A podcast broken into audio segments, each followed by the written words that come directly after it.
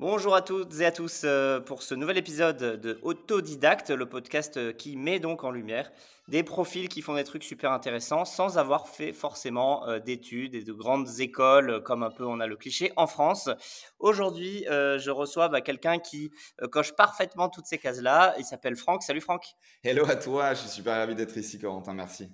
Bah, c'est hyper sympa de prendre du temps euh, du coup pour, euh, pour moi et pour nous, puisque en plus tu es, assez occupé. Je crois que tu es, euh, père d'un enfant en bas âge. Et puis là, es, on, a, on, a, quand même pas mal de décalage horaire, puisque tu habites au Brésil, je crois, hein, c'est ça? C'est ça, là on est dans le sud du Brésil, ce qui est appelé l'île magique Florianopolis. Et pour tous ceux qui aiment voyager, vraiment, venez voir, c'est dingue.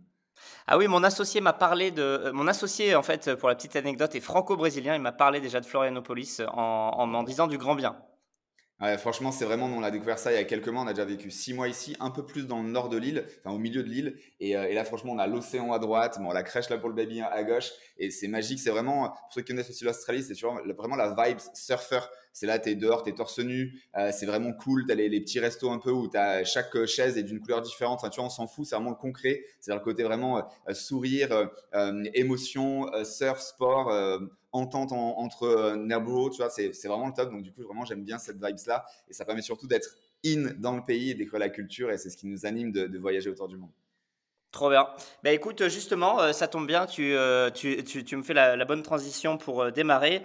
Est-ce que tu peux nous dire ce que tu fais exactement aujourd'hui, à quoi tu occupes tes journées, aujourd'hui précisément, et puis ensuite, par la suite, dans le podcast, on reviendra sur ton passé Yes, tout à fait. Alors aujourd'hui déjà, je suis un papa épanoui, puisque comme tu disais, toi aussi, tu en as du coup, bah voilà, un enfant en bas âge, et puis en plus nous du coup, on, voyage. Il a déjà fait euh, quasiment un, un, avion par mois. Si on lisse un petit peu, il a 18 mois.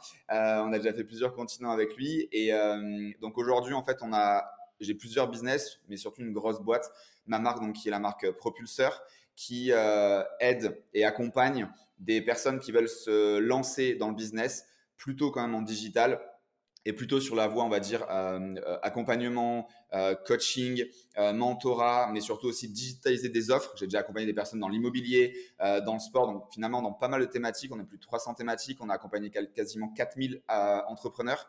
donc là, l'idée, c'est vraiment, tu arrives, tu sais pas encore, mais tu es en transition. moi, mon audience, c'est 70% de femmes, plus de 35 ans. Donc voilà, c'est vraiment, tu as déjà passé une première vie et tu dis, ouais, j'en peux plus, post-Covid, j'ai envie aussi de voir de nouvelles choses, etc. Et donc, du coup, tu viens nous voir et là, en fait, on accélère, euh, on va dire, ton onboarding à cette vie d'entrepreneur. En l'espace de quelques semaines, on te permet vraiment d'aller, euh, ben, euh, avoir une sérénité, de générer, tu vois, 5, 10 cas par mois sans avoir de up and down, etc. Donc, ça, c'est la première partie. Et après, surtout, on a aussi des programmes avancés. Donc, là, pour les entrepreneurs qui ont déjà franchi la base des 100, 150, 200 cas par an. Euh, donc, ils ont, déjà créé une traction, ils savent déjà quoi faire, ils ont déjà un peu les galères, le mindset. Et là, du coup, on leur, euh, on leur permet d'atteindre le premier million, de structurer la boîte, on leur intègre des chefs de projet slash euh, bras droit et on leur permet d'aller scaler à plusieurs millions. Donc, en gros, vraiment, c'est les deux grosses choses. Et après, de mon côté, moi aussi, je fais de l'accompagnement là, one-to-one pour des boîtes déjà à plusieurs millions. Et l'idée, c'est d'aller scaler encore un autre palier avec, par exemple, la mise en place de franchises ou ce genre de choses. Ok, trop bien. Donc là, on est en 2023. Tu fais ça. Euh, tu fais ça depuis combien de temps? Alors j'ai vraiment démarré le digital euh, 2015 et après voilà comme tout projet euh, il a vachement évolué. Au départ c'était vraiment de la, formation Facebook Ads. Je viens de ça, j'ai fait ma première publicité sur sur internet en 2009 pour un, ancien boulot, enfin mon ancienne boîte et, euh, et depuis voilà j'ai bah, crescendo, tu vois on a des attentes différentes, on évolue, euh, on devient plus mature, on a un enfant et du coup, ben, on, voit un peu ce qu'on a envie de faire. Et aujourd'hui, c'est vraiment d'accompagner des personnes, des entrepreneurs plus avancés, mais qui ont, euh, tu ce palier un peu euh, ce point de bascule, tu as 200, 300, 400 cas, peut-être que tu y arriverais seul, mais tu n'arriveras pas à aller plus loin. Tu as le 0 à 1 et le 1 à 10, hein, c'est pas du tout le même. Tu connais bien ça aussi dans, dans les startups.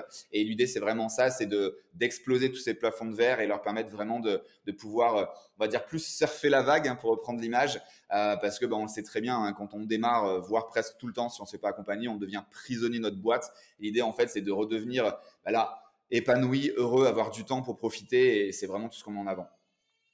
Ok. Euh, écoute, Franck, bah, c'est très clair sur ce que tu fais aujourd'hui. Euh, euh, est-ce que tu peux nous dire, alors toi, en fait, au lieu de faire des études, j'ai l'impression que tu as plutôt fait du sport. Est-ce que tu peux nous raconter un peu comment ça s'est passé, où tu as grandi, comment, c'était quoi ton rapport à l'école? Est-ce que tu étais bon, pas bon, tu t'en foutais, etc. Et, et qu'est-ce que tu as trouvé en étant enfant, ado pour remplacer un peu ça? Yes, alors ouais, c'est tout à fait ça. Euh, en fait, mes parents, euh, alors ma mère n'a jamais n'a jamais fait de sport. Mon père, par contre, est karatéka, cinquième dan, et euh, il a démarré quand j'avais 18 ans. Du coup, je pense qu'il m'a incarné un peu, déjà peut-être dans l'ADN, un peu ce, côté, tu vois, d'avoir un peu le sang dans la bouche, ce côté à l'effort, etc. Et, du coup, ils m'ont mis une raquette de tennis dans les mains à 3 ans et demi. et depuis ce jour-là, il s'est pas passé une journée où j'ai pas fait de sport. Et crescendo, donc voilà, déjà en tennis, j'ai bien progressé. Euh, j'ai été jusqu'au niveau des tournois des petits as, donc euh, c'est moins de 13 ans, c'est vraiment les, meilleurs euh, francophones, etc. Et après, c'est ah, là, ça. Juste, là, tu habitais en France Là, j'habitais en France, ouais. On est resté en France avec mes parents, on était vraiment en France, dans le sud de la France, sur la côte d'Azur. Et, et, du coup, bah là, ça a duré une dizaine d'années, sauf que voilà, quand tu commences vraiment à avoir un certain niveau, il faut partir tous les week-ends. Et alors, mes parents, ils m'aiment énormément. Avant, c'était un regret que j'avais envers, envers, eux, un reproche même. Aujourd'hui, c'est complètement passé. Mais en gros, voilà, ils n'ont pas fait l'effort euh, de, de m'accompagner vraiment tous les week-ends. Du coup, à un moment donné, j'ai dû abandonner parce que bah, j'avais un décalage trop grand avec ceux qui vraiment bah, tous les week-ends allaient jouer à droite et à gauche. Et, euh, pour moi, sincèrement, et certains coachs, je pense que j'aurais vraiment pu faire quelque chose, une belle carrière dans le tennis. Mais voilà, c'est comme ça. J'ai plus de regrets aujourd'hui. J'ai maturé.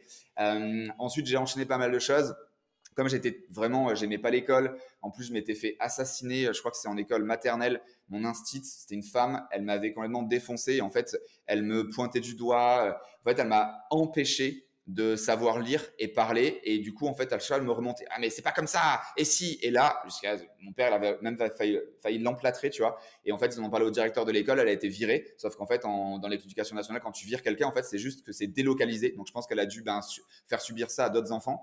Et euh, du coup, en fait, elle a vraiment cassé dans l'œuf. Et je pense que ça, ça a dû jouer aussi dans le fait que j'ai pas aimé l'école.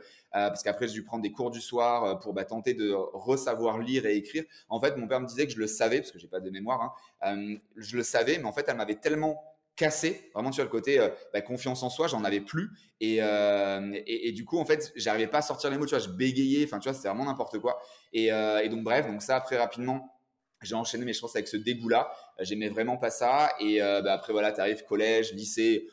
en plus, voilà, du coup, j'étais dans la, vraiment dans le côté mindset, moto, euh, vitesse, sport extrême. Mon père a, monté un magasin de moto. du coup, il y avait tout pour que j'aille pas à l'école. Mon cartable, je crois qu'il est resté dans le, magasin toute l'année scolaire. Et, et, de fil en aiguille, là, j'ai commencé à faire des, petites courses avec le scooter sur des circuits de karting, etc. etc. Et puis, j'ai évolué jusqu'à faire les championnats de France et d'Europe. Euh, et, donc voilà, donc en gros l'école, je m'en tapais vraiment. Et, euh, et, pour l'anecdote, ma femme que j'ai aujourd'hui, euh, donc quand j'ai quand même arrivé en seconde, et je sais pas pourquoi, l'éducation nationale m'a mis dans la meilleure seconde du lycée.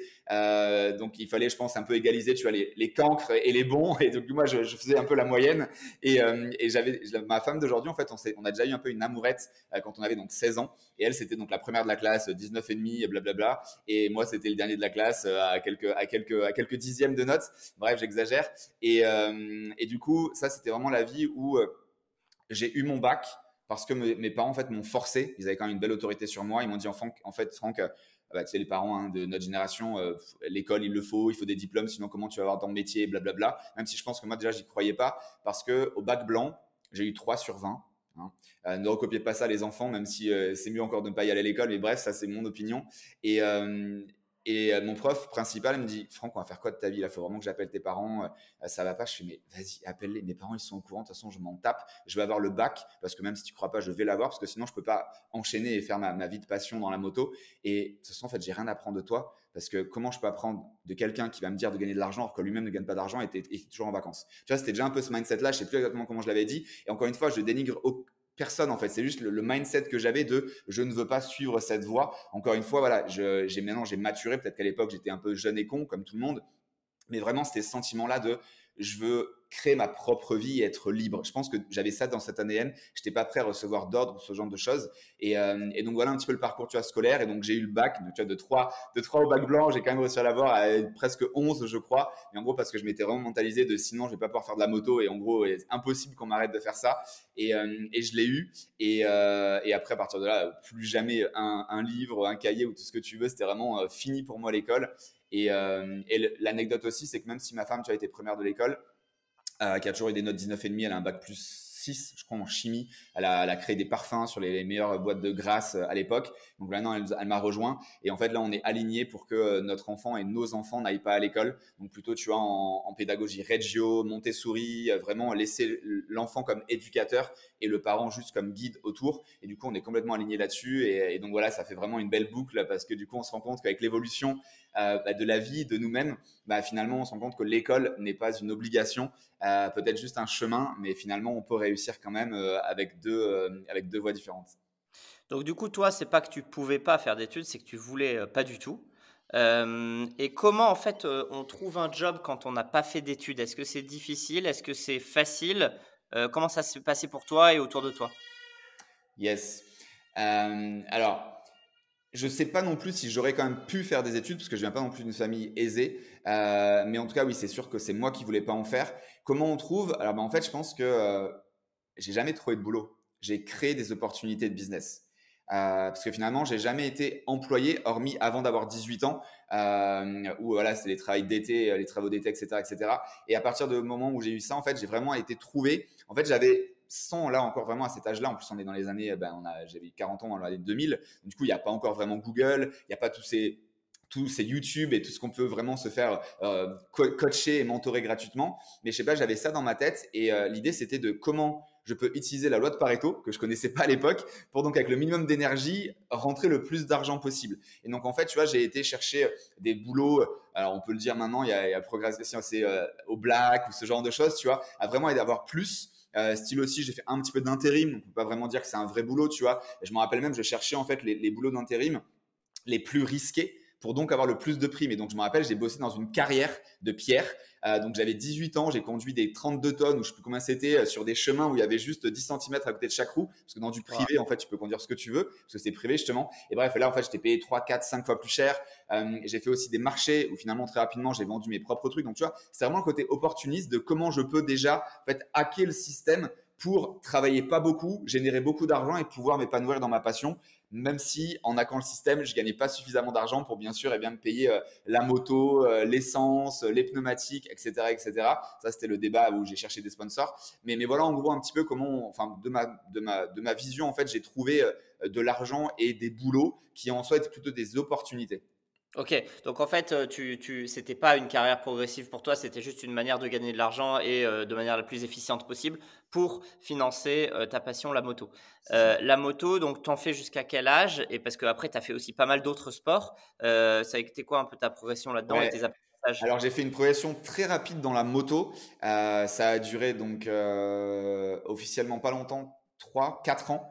Euh, pour une simple raison. Euh, alors, Sébastien Gimbert, pour ceux qui le connaissent, c'est un des seuls Français à l'époque qui avait fait les, les MotoGP 500. Alors maintenant, c'est MotoGP avec des, on va dire des 4 temps pour ceux qui connaissent un petit peu. J'aime bien expliquer. Donc, c'est deux temps à l'époque, les 500 cm3.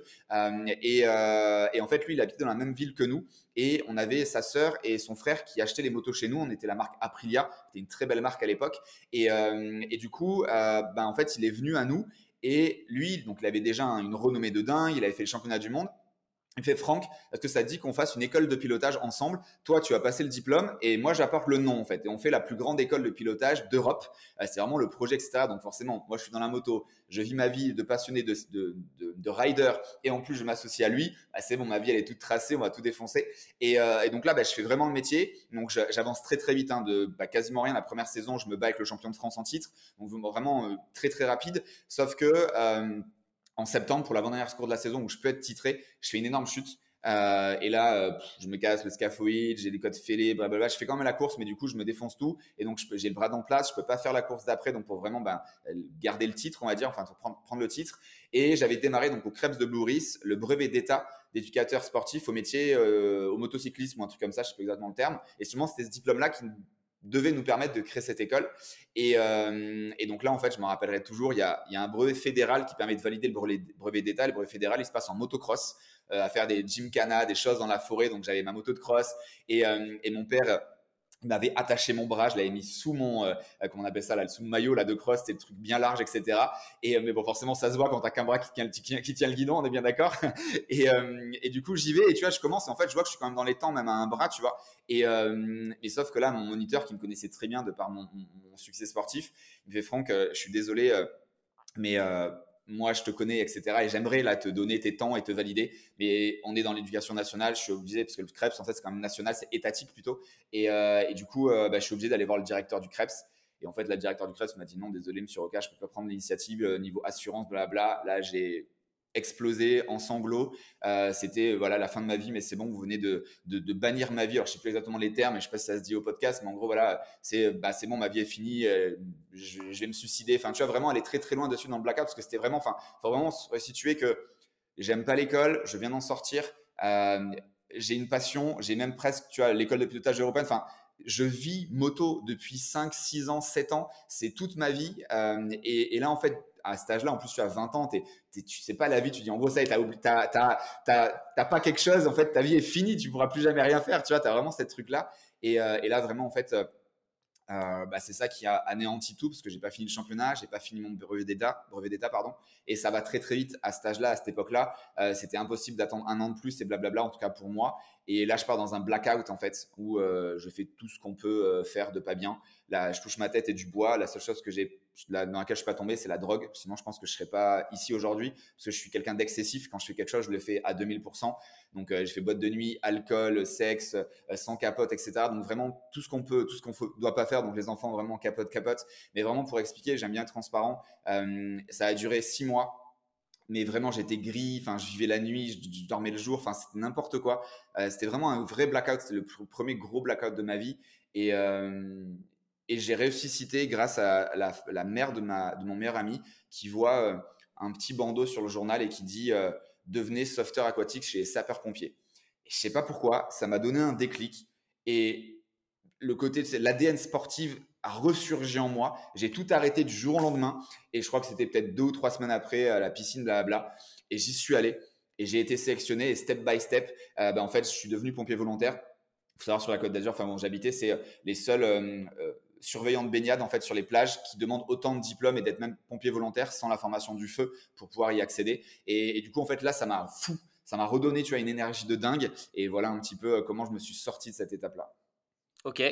Et donc euh, est-ce que euh, il y a un moment parce que là là là tu as 20, 20 ans, 20 et quelques années, tes potes du lycée etc. J'imagine la plupart ils font des études. Est-ce que toi, tu es en décalage avec eux euh, Comment ça se passe? C'est une excellente question. En fait, justement, ben, dans cette période-là, hormis le blackout, j'avais eu, alors pareil, j'arrive pas à la resituer, mais pareil, je crois que on est dans les peut-être ouais, 2001, 2002, un truc comme ça. Euh, je, me vois encore la scène dans une boîte de nuit avec tous mes potes, je peut-être une vingtaine, une trentaine. Et, euh, et, là, en fait, à un moment donné, je sais pas, vers 2-3 heures du match, je vois, je fais, voilà, il y a le whisky, à l'époque c'était whisky, Malibu, ce genre de choses. Et à consommer avec modération, c'est ça qu'il faut dire. Et, je fais, mais qu'est-ce que je fous là, en fait? Et là, je me barre. Et en fait, ça a été pareil. En fait, j'ai beaucoup dans ma vie, j'ai vraiment eu des trucs, tu vois, du, tac au tac, en fait, une, je sais pas, une, vision. je pense que ça, c'est une vision, une clarté de, mais qu'est-ce que je vais faire de ma vie en restant là? Et du coup, donc, c'était pas contre mes amis, hein, c'était vraiment contre cette vie-là, on va dire. Euh, même si après, j'ai appris que finalement, ben, tu te retrouves aussi par centre d'affinité et du coup, bah, d'avoir des amis qui ont un centre d'affinité boîte et alcool, a priori, ça t'emmène pas très loin dans la vie. Euh, et donc voilà, et en gros, depuis ce jour-là, euh, ben, j'ai plus eu vraiment de décalage parce que j'ai recréé une nouvelle zone d'amis en gros qui était déjà plus alignée avec ce que je faisais. Donc j'ai pas vraiment ressenti ça euh, aussi profond qu'on pourrait l'avoir, tu vois, en mode euh, je, change de ville ou je change d'école et du coup je perds mes repères. Ok, très clair. Est-ce qu'il y a un moment où dans ta carrière, alors tu, vas nous raconter après la suite de ta carrière et tout ça, mais est-ce qu'il y a un moment où ça t'a handicapé d'avoir arrêté les études très jeune comme ça ou pas? Non, et je dirais même l'inverse, je pense que ça a été mon accélérateur. Parce que j'ai pas été, et là d'ailleurs, alors on, ne le compare plus, mais, mais au début, tu vois, quand as vraiment des. J'ai quelques, quelques potes, même si pareil, il a franchi la barrière, c'est un ingénieur, maintenant il est vraiment entrepreneur depuis 10 ans. Et ma femme, ben, on, s'est rendu compte qu'au début, en fait, euh, on voit vraiment l'école, tu vois, euh, euh, j'ai pas mon terme là, mais mais cadre une certaine pensée. Tu vois, les, chemins neuronaux, ils sont structurés. Si tu sors sur le côté, hop hop, ça va pas, tu trembles, tu as le reptilien qui s'active. Enfin, tu vois, vraiment tout ce truc-là, on a vraiment, s'est vraiment rendu compte avec ma femme, qu'il y a vraiment une différence. Donc, encore une fois, un cerveau gauche, cerveau droite, il n'y a aucun euh, personne qui est meilleur que l'autre. Mais c'est juste que tu vois vraiment ce, ce, cadre. Et, euh, et, et donc, en fait, à partir du moment où tu n'es pas dans ce cadre, tout est plus simple. Je dis pas que c'est facile, mais en tout cas, tout est plus simple parce que tu n'as pas de barrière, tu n'as pas de plafond de verre. En fait, comme tu ne sais pas jusqu'où tu peux aller, ben, en fait, tu fais all-in. Et je pense que ça, ça a été une de mes clés de ma réussite, en tout cas, en tout cas de, de vraiment, allez, à chaque fois que j'ai fait quelque chose, je l'ai fait all-in parce que justement, j'avais pas de barrière, même si je me suis planté, je me suis planté plein de fois, mais au moins, au moins, j'ai fait l'action et donc du coup, j'ai expérimenté quelque chose et aujourd'hui, je suis meilleur parce que j'ai fait cette expérience. Ok. Et euh, du coup, euh, comment tu passes après bah, donc, euh, de, de, ces carrières de sportif, pompier, etc., etc., à entrepreneur plusieurs années après Ouais, alors il y a, y une, intermédiaire que donc quand il fallait forcément que je trouve aussi un, un bah, après le, le d'être pompier. Donc là, pareil, les pompiers, si tu reprends le début de l'interview où euh, je dis euh, euh, j'aime pas trop l'école, je pense que j'aime pas les ordres, bah forcément, je pense que je pouvais pas tomber pire hein, avec les pompiers, capitaine, commandant, colonel, blablabla. Du coup, je fais une saison. Bon, par contre, je pense que j'ai vraiment kiffé parce que bah, malgré tout, on fait, tu as pompier même si moi c'était pas une vocation là a priori, euh, mais on fait pompier pour sauver des gens. Et moi là, le capitaine, je me rappellerai toujours qu'il m'a dit, il m'a dit Franck, tu as eu de la chance cette saison, tu as vraiment fait plein de cas. J'ai vraiment fait plein de cas. Euh, quelqu'un qui a sauté, qui a loupé l'eau, qui était dans les rochers, euh, quelqu'un qui s'était noyé, je pense, dans la nuit et j'ai dû le masser jusqu'à avoir les sangs, les sangs, le, sang sur les genoux parce que c'était dans le sable. Et il faut attendre les médecins. On n'a pas la qualité de dire il est mort ou pas. après une un cas d'épilepsie qui s'est noyé dans l'eau. j'ai sauvé aussi, il y avait un papa et deux, enfants. Enfin bref, j'ai vraiment eu des beaux cas. Donc en fait, euh, ça peut paraître bizarre, mais en fait, on fait ça aussi pour sauver des gens. Sauver des gens, tu vois, c'est un peu notre vie. Donc, euh, dans le, ah mais Franck, t'es content d'avoir sauvé. Ben, oui, c'est un peu pour ça qu'on le fait, tu vois. Et, euh, et du coup, ça, ça m'a, je pense aussi, montré le côté de la vie que j'avais peut-être pas vu que, que la vie, justement, a du sens qu'il faut en donner du sens, enfin qu'elle peut s'arrêter du jour au lendemain et que du coup, tu vois, je pense que ça, ça a été aussi un déclic cette saison-là de pompier de voir un peu, tu vois, la valeur de la vie, contrairement à tu vois deux trois ans avant où en gros c'est bon, euh, j'ai perdu, j'ai échoué une fois, euh, tout s'est arrêté, tu vois. Et, et, là, je fais ok, bah allez all in. j'ai loupé le brevet de motocyclisme, je vais faire celui de la natation. Alors, j'ai ouais, 22-23 ans, je vis sur la côte d'Azur, mais à part traverser une piscine, je ne sais pas nager, je sais pas faire les virages et compagnie. Et là, en fait, j'apprends dans une piscine ovale à faire ce genre de choses. Je loupe mon premier test de sélection. Euh, et je suis sélectionné au deuxième parce que j'ai travaillé pendant deux semaines blabla. Et du coup, là, on est sur voilà, les, les maîtres nageurs d'aujourd'hui. Euh, et il fallait nager énormément, il fallait avoir super temps. Je me rappelle quand j'ai démarré le diplôme, j'étais à moins 15 ou moins 18 parce que pour avoir euh, la moyenne, c'était déjà la minute aux 100 mètres en crawl. Donc, pour ceux qui nagent un petit peu, vous voyez que c'est quand même très très vite. C'était basé aussi sur les championnats de France. Et pour avoir 20, bah, je crois que c'était le record de France à l'époque, qui devait être à 57 ou 50, 47 ou 48 secondes. Donc, autant dire que c'est ultra vite. Et moi, je devais être à une 10 ou une 11. Donc, vraiment à, l'arrière. Et bref, et, euh, et en fait, ça, m'a donné ce regain et je suis pareil devenu entraîneur en natation euh, à l'AMSELF de Fréjus. Et très rapidement pareil euh, cet ADN de sportif de toujours vouloir être le meilleur performeur et donc de vouloir donner le meilleur parce que là c'était plus moi l'athlète hein, c'était ménageur j'avais les minimes cadets juniors on va dire 14 18 ans. Et euh, ce qui s'est passé, c'est qu'en deux saisons, j'ai réussi à les emmener avec le coach principal au championnat du monde junior. Donc là, vraiment, bah, ça m'a permis, moi, de rester finalement dans le haut niveau euh, bah, sur euh, pratiquement une dizaine d'années entre ma carrière plus celle de ménageur. Et, euh, du coup bah, ça ça ça m'a vraiment attiré vers le haut. Sauf que bah, à l'époque c'est l'époque de Manoudou mais il n'y a pas encore vraiment d'argent dans ce sport là il faut bien gagner de l'argent. Je suis jeune je suis sur la côte d'Azur. Voilà tu as encore peut-être le côté de le superficiel tu vois. Donc bref tu as besoin d'argent. Et, et j'arrête ça et je décide de partir sur Cannes pour monter mon école de natation. Et donc ça, voilà, c'est pour répondre à ta question. C'est le début finalement de, de l'entrepreneuriat. Euh, carrière d'entrepreneur, on va dire. Euh, même si pareil, c'est tu as opportunité euh, de créer des choses qui sont faciles, qui ne demandent pas forcément, enfin facile, encore une fois, il faut le faire, qui ne demandent pas forcément beaucoup d'investissement, mais par contre, il faut de la résilience, il faut du mindset, il faut de l'envie, il faut du courage, etc. etc. Et donc, ça, c'est quelle année? Là, on est en 2006, si je ne me trompe pas. Donc 2006, tu arrives à Cannes, donc tu as à peu près quoi, 25 ans, un truc comme ça Ouais, 24 ans, ouais. Ok, euh, tu étais déjà venu à Cannes ou c'était un monde ouais, C'est à une demi-heure de chez moi, mais voilà, à part le festival, je connais pas plus que ça. Ouais. Ok, donc tu arrives dans une ville inconnue et tu te dis, euh, tu te dis quoi en fait Je vais donner des cours, euh, mais est-ce que tu as déjà en tête ce que tu vas faire? Concrètement À qui tu vas donner ces cours Est-ce que tu vas faire ou pas? C'est une excellente question. Je ne sais absolument rien. Je pense que le mot marketing, j'ai dû le lire trois fois dans un, dans un livre, je ne sais où. Euh, et donc j'arrive et en fait là, j'ai ma fougue d'athlète de coach international, euh, un ego surdimensionné, personne ne m'arrête, je suis le meilleur, je vais tout défoncer, c'est vraiment mes termes de l'époque. Et là, donc, il faut savoir que sur Cannes, je pense que c'est l'endroit au monde où il y a le plus de concurrence parce que sur un kilomètre et quelques de long, tu as 20 plages privées et donc 20 mètres nageurs et qui en soi peuvent tous faire des leçons de natation. Et là, je fais oh putain, où je mets les pieds et, et, en fait, là, je fais un peu ma fouine, je vais chercher. Et là, je tombe sur le maître nageur connu qui a appris à nager à la grand-mère, les petits-enfants, des petits-enfants, de la sur-grand-mère. Enfin bref, il a toutes les générations, tu vois, il a déjà 60 ans, le mec. Et je fais, toi, j'ai défoncé. Tu vois, dans ma tête, je me dis, toi, j'ai défoncé, mais c'est pas méchamment contre lui, c'est juste pour moi être le meilleur, en fait. Tu vois, c'est vraiment ce sentiment sportif. Je vais faire mieux que toi. Et du coup. Faire mieux que lui. Comment? Je vais faire mieux que lui, tu te dis. Ouais, c'est ça. C'est vraiment, c'est, euh, je dois être le meilleur. Ben, dans le sport, en fait, encore une fois, hein, c'est pas le sport du dimanche là que j'ai fait, c'est le sport de compétition. Il y a que la première place qui compte. Donc en gros, moi j'ai ça dans le sang. Donc en gros là sur Cannes, en tant qu'entrepreneur, ben pareil, j'ai que la première place qui compte, donc je dois être le meilleur. Tu vois, c'est vraiment, c'est plus ça finalement mon mon, axe et, mon énergie plutôt que euh, ouais vraiment, tu vois, je veux le, défoncer ou quoi que ce soit. C'était pas les bons termes, mais voilà, c'était vraiment ça. Et là, et je saurais jamais l'expliquer. Hein, c'est des dizaines de fois on me posé cette question je pense que c'est venu de là-haut.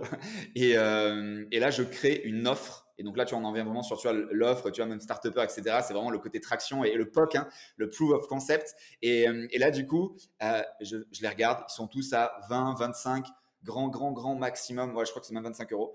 Et ah, c'est pas possible, je peux pas faire ça. Et là, mais vraiment, je ne sais pas d'où ça vient. J'écris mon offre et en gros, c'est ben tiens, je vais offrir aux enfants un diplôme de natation, donc avec mon euh, brevet d'État. Donc du coup, c'est valide. Les enfants peuvent aller au centre aéré, ce genre de choses. Ça coûte 20 à 30 balles en piscine municipale pour l'avoir. C'est cadeau. Euh, je vais offrir des médailles d'or de natation, pas en or, mais dorées, que j'achète pareil quelques dizaines de centimes dans un, dans un magasin. Et en 2006, j'offre les vidéos sous-marines des enfants. Il n'y a pas de GoPro à l'époque, il n'y a pas de ça. Il y a avoir trois appareils photo au monde qui vont sous l'eau, à peut-être 2 ou 3 mètres, c'est ce que j'achète. Et donc, en gros, ben, je fais la trilogie d'une offre irrésistible je vais le dire ici avec mon accent un peu d'origine Hey, je lui ai fait une offre qu'il ne pouvait pas refuser. tu vois un peu le délire et euh, les Italiens m'en voulaient pas. Et, euh, et du coup, euh, bah là en fait, tu vois, j'ai ça et en plus, je fais, mais attention, c'est pas avec une leçon qu'on apprend à nager, ou même à traverser une piscine. Bref, moi, ce que je disais, en fait, c'était le safety. Donc, se mettre en sécurité. Tu as sur le dos, euh, si tu tombes, un gamin, tu as 3-4 ans qui tombe dans la piscine, hop, il se sécurise, il se met sur le dos, il tape des pieds, il va rejoindre le bord, tu vois. C'était un peu ça. Et après, quand tu as grandi, ouais, ça peut être traverser la piscine avec un peu ce qu'on appelle les bras en grand chien, bref. Et, euh, et là, je fais, non, mais ça, j'avais quand même de l'expérience, c'était quand même plusieurs années que je fais ça, blablabla. Allez, forfait de 10, de 10 séances parce que c'est quand même entre 8 et 12, tu vois, c'est à peu près ce qu'il faut pour déjà sécuriser. Et là, en gros, moi, ben, moi j'oblige les gens à acheter un forfait. Donc en fait, je, je, les oblige à me payer beaucoup plus par défaut que les autres. Et en plus, je fais ma leçon deux fois plus cher. Je la mets à 50 euros. Donc attends, donc toi, ce que tu dis, c'est que là, tu arrives sur un marché. Dans sur ce marché-là, il y a énormément de concurrence. Il y a 10, 20, 30, 100, 100 mecs, peu importe. Et ces mecs-là, ils pricent tous au même prix, c'est-à-dire 25 euros de l'heure. Et il n'y a pas de minimum, euh, tu peux prendre qu'une seule heure. Toi, tu arrives, tu prices le double et tu dis c'est minimum 10 heures, donc c'est 500 balles minimum, c'est ça? C'est ça. Donc ça veut dire que toi, tu arrives sur un marché et tu prices 20 fois en gros ce que price les autres. C'est ça. Et donc ça, c'est complètement contre-intuitif pour un, newbie, donc un, débutant dans le business, qui va se dire ah il faut que je me batte sur les prix. Et donc toi, ce que tu dis, c'est que je me, tu te bats surtout pas sur les prix parce que tu te dis c'est trop concurrentiel. Et en fait, tu fais une offre, tu marketes une offre qui est unique. C'est ça.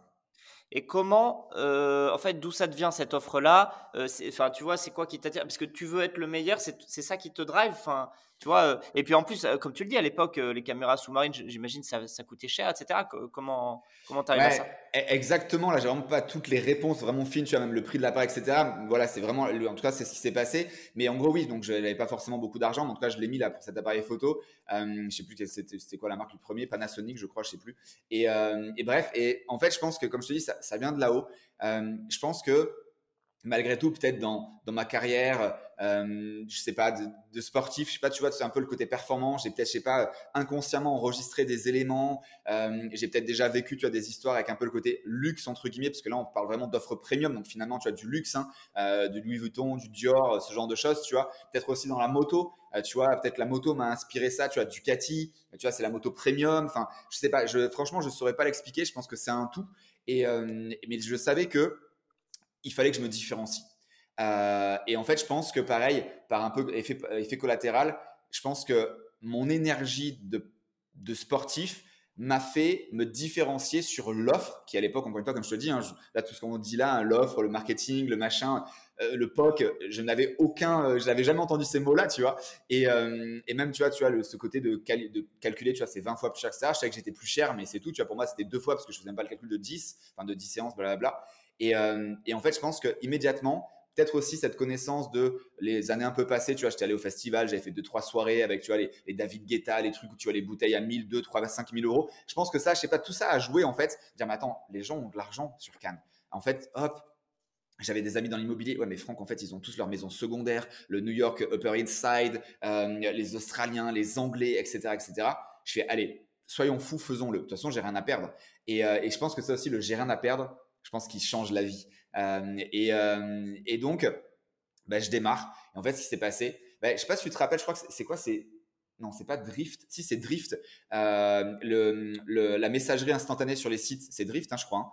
Euh, qui euh, en 2016-2017, donc tu avais déjà un peu les, les, bulles, les bulles en bas à droite hein, des sites internet pour le chat live, sauf que là, ah, c'était, je crois que c'était ça le terme.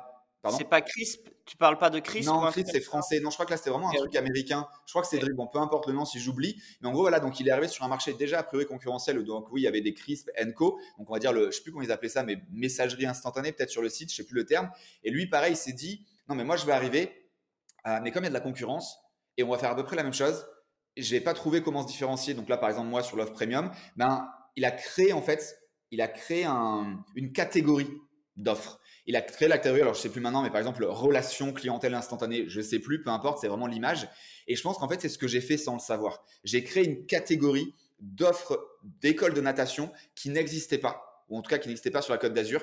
Et sur les personnes, donc là on, se reprend, hein, les personnes qui sont riches, qui ont des grosses boîtes, euh, j'ai eu des millionnaires, j'ai eu des milliardaires, euh, un des meilleurs euh, traders anglais. Enfin, j'ai vraiment eu des très grosses fortunes. Je vais expliquer après de quelle manière. Et finalement, ces gens-là, c'est des gens qui voient en business ou en first, enfin qui veulent toujours le plus parce que l'argent n'est pas un problème. Et donc en fait, si tu leur mets du 25 balles comme tout le monde, ils disent non mais moi mes enfants, ils font pas comme tout le monde. Et en fait, je pense que ça a été la clé de ma réussite sans le savoir. Mais dis-moi, quand tu, quand tu lances cette offre-là, les autres, ils te regardent comment, les autres profs? Excellente question. Alors déjà, les, autres profs, ils me regardent de travers et surtout, ils font, je pense, la pire erreur de leur vie. Et je pense que tu la connais. Oh bah, euh, j'imagine qu'ils te dénigrent. Alors ouais, ça, mais sur le côté de leur offre. Le côté personnel, ah. c'est sûr, mais leur offre. D'après toi, qu'est-ce qu'ils font avec leur offre? Ah oui, bah leur offre, bah, euh, alors j'imagine qu'il y a deux camps. Il y a ceux qui ont essayé de te copier donc en augmentant leur prix, et puis il y a les autres qui ont plutôt justement fait l'inverse. Ouais, bah du coup, je pense que c'est la deuxième. Personne en fait a voulu me suivre. Euh, ils y croyaient pas, je pense, ou ils n'avaient pas l'énergie d'eux, et donc ils ont encore tous diminué leur prix. Donc en fait, ça, et en fait, sans le savoir, ils m'ont fait l'autoroute du succès parce que du coup, bah, encore moins les hommes, les personnes riches. Euh, qui ont l'habitude du meilleur pour leurs enfants, parce qu'en plus on parle des enfants, donc enfin tu vois c'est la prunelle des yeux des parents. Euh, ben, en fait voilà ils se sont mis une balle dans le pied et, euh, et donc finalement bah, très rapidement bah, il me voyait que moi j'arrêtais pas, j'arrêtais pas, j'étais blindé, blindé, blindé, à tel point qu'en fait j'ai dû arrêter la plage et que j'allais directement à domicile. Donc là je fais une longue story short. Et, euh, donc du coup en fait ça s'est vraiment très enchaîné parce que j'ai fait quand même ça de donc, 2006 à 2015, ma dernière saison, euh, avec même si je suis parti euh, un peu moins de deux ans en Australie, mais du coup vraiment une dizaine d'années, j'avais un carnet de clientèle de malade et je faisais à la maison J'étais booké 6 à 12 mois au préalable. Pourquoi? Parce qu'en fait, très rapidement, bah, ces gens-là, en plus, tu vois, quand ils parlent dans ce milieu-là, le bouche à oreille, c'est pas le bouche à oreille de tu as été à voir un bon film au cinéma, tu vois. Euh, c'est tu te connais, tu en connais de suite 10, 15, 20. Si un, une personnalité riche, entre guillemets, valide, c'est qu'il faut all-in. La personne va même pas faire son Dior ou ce genre de choses, tu vois. Et, euh, et du coup, là, en fait, ce qui se passe, c'est que j'ai les conciergeries de New York, de Londres et de Paris qui m'appellent. Je suis l'élu de la Côte d'Azur. Euh, pareil, sans vraiment grande connaissance marketing, là, je commence à en avoir parce que on est sur la fin 2000, 2008, 2010. J'ai été un peu en Australie, je maîtrise mieux l'anglais, le google.com, etc. Et les débuts aussi des euh, chaînes euh, de vidéos. À l'époque, c'était Dailymotion et les débuts de YouTube. Et en fait, pareil, je crée ma chaîne YouTube et je mets les vidéos des enfants sur ma chaîne YouTube. Donc, en gros, si tu tapais école de natation, maître nageur, tout ce que tu veux de Monaco à Saint-Tropez, j'avais 9 résultats sur 10. j'étais l'élu, mais vraiment, et sur le côté bouche-oreille et sur le côté même digital. Euh, je m'en rappelle, j'ai un screenshot de ma première publicité Facebook en 2009. C'était en livre sterling, c'était que basé sur l'Angleterre à l'époque. Et euh, tu avais un CPM, je sais plus, à, 10 centimes, tu touchais 1000 personnes pour 10 centimes. Aujourd'hui, c'est 30, 50 euros, tu vois. Et, euh, et, donc voilà, et en fait, ça a fait que ben, même si les personnes se posaient une question sur moi, en fait, ils tapaient mon nom ou l'école de natation et en fait, ils disaient, bah, c'est bon, en fait, il n'y a personne d'autre qui existe, il n'y a que lui, j'y vais, tu vois. Ok, très clair. Et mais donc tout, ça, on comprend bien le pouvoir et la puissance de, l'effet boule de neige, bouche à oreille, etc. Surtout dans ce milieu. Mais juste pour revenir un tout petit peu au tout début, quand tu lances cette offre-là, euh, comment tu l'as fait connaître au début? Parce qu'au début, tu connais pas tous ces gens-là. Tout à fait. Euh, je pense que déjà, voilà, je, fais pareil euh, le côté euh, j'aime bien sûr le, Dream 100. Euh, où sont tes clients Avec qui tu voudrais travailler, etc. Un peu de Dan Kennedy que Russell Brunson a repris. Et, et là, en fait, ben, je vais voir un peu tous les potes sur les plages et ça va assez vite. Et surtout, alors là, je sais plus si on, je crois qu'on est en 2006, 2007, ma première ou ma deuxième saison. Et là, je vois arriver un mec costume, blablabla, sur la plage qui descend pour vendre aux plages privées, donc qui génère des dizaines de millions par an, le magazine des plages. Et moi là, je fais, ça c'est une opportunité de dingue. Et le mec, je vais le voir, il me prend de haut, mais t'es qui toi, euh, petit gamin, blablabla, c'est pas pour toi, c'est pour les magazines. Enfin, tu vois, à la canoise, tu vois, en mode, allez, dégage, euh, petit con, tu vois. Et, euh, et là, je le lâche pas. Je ne le lâche pas. Jusqu'à ce qu'il me valide. Et en plus, donc là, je pense qu'il a été tellement hautain qu'il a même pas réussi à boucler toutes ses pages. Et c'est pour ça aussi qu'il me valide. Et donc là, en fait, j'ai pas une annonce. Alors, je sais plus maintenant exactement. En gros, il voulait me vendre, je sais pas, à 3, 4, 5 000 euros, que bien sûr, je n'avais pas la page, un peu comme les, les, les, les plages. Et euh, donc là, je lui vends que ça lui fait du plus, du plus, du plus. Tous les clients, ils ont besoin de ça. C'est des riches, ils veulent. Parce que j'avais école natation et coaching sportif aussi. Donc je faisais aussi maigrir, maigrir ou se muscler les adultes, les parents. Et là, en fait, je suis sur sept pages du magazine. En fait, j'avais fait des cartes de vie parce que j'étais très Photoshop hein, les années 95, le modem, blabla, je connaissais un peu Photoshop. J'avais fait mes dossiers de sponsoring pour la moto, Photoshop, Flash, donc je maîtrise l'ordinateur. Bref, je me fais mes cartes de visite, mes blablabla, un truc qui tapait bien à l'œil. Euh, et euh, du coup, boum, et là, le mec, il me donne 7 pages, enfin 7 pages, 7 demi-pages où je mets ma carte de visite. Hein, je m'emmerde pas avec le design. Et euh, pour l'anecdote, je crois qu'il m'avait fait le, un tarif de 1500 euros. Je ne les avais pas. Encore une fois, hein, je suis jeune, j'ai pas beaucoup d'argent, donc je sais plus comment je me suis débrouillé à les avoir. Ou peut-être je l'ai fait en trois fois, je sais plus exactement maintenant. Mais en tout cas, c'était un truc qui, euh, bah, tu vois, l'heure d'aujourd'hui, si on parle de start en gros, je m'étais fait ma levée de fonds pour pouvoir payer ça, tu vois, et démarrer. Euh, et c'était réellement ça parce que j'avais pas d'argent. Et mais surtout, ce que ça a fait, et d'ailleurs, c'est ce que ça fait aussi quand tu fais une levée. Tu vois, tu as un peu cette excitation. Tu as peut-être tes investisseurs qui viennent au board, donc qui te donnent, qui te soutiennent, un peu les parents de la boîte, etc. Et en fait, ce magazine, moi, il m'avait fait, je pense, tout ça. Euh, et l'anecdote, c'est que à la fin de la saison, je crois que j'ai eu à peine un appel de cette publicité qui m'a qui n'a jamais été converti. Donc en fait, ce qui s'est passé, c'est que ça m'a juste fait l'effet placebo qu'on connaît tant, de cette confiance en moi et de dire, OK, en fait, comme je suis le seul à être sur ce magazine des plages, en fait, je ne peux que réussir et ben, être le meilleur de la croisette, en fait. Et donc ça, c'est le côté énergétique auquel je crois. Euh, et ben, parce que, pareil, j'ai, entre guillemets, fait un peu des jurisprudences sur Cannes. J'ai créé des bandeaux euh, imprimé que j'ai mis sur le ponton. J'avais la chance d'avoir une plage avec un ponton. J'ai fait des grosses cartes, des grosses pancartes. Personne n'avait osé faire ça en fait. Et en fait, j'y suis allé. L'opportunité, donc en fait, de la croisette, hein, pour ceux qui se situent, tu as la croisette qui est là, tu as les plages qui sont là. Et en fait, en marchant sur la croisette, tu peux voir. Et en fait, moi, ben, j'étais et je faisais des up and down. Je fais, OK, d'où on peut me voir, jusqu'à où, sur quel angle, avec le soleil, sans le soleil? Enfin, tu vois, j'avais déjà en fait cette, cette fibre-là. Et, et, du coup, en fait, de la croisette, tu ne voyais que moi. École de natation, les panneaux. Euh, et, du coup, bah là, en fait, j'avais aussi un t-shirt. Pareil, les personnes n'avaient pas osé. Bah, moi, j'avais école de natation dans le dos. D'habitude, il fallait mettre maître nageur. Enfin, tu vois, j'avais osé faire des choses différentes.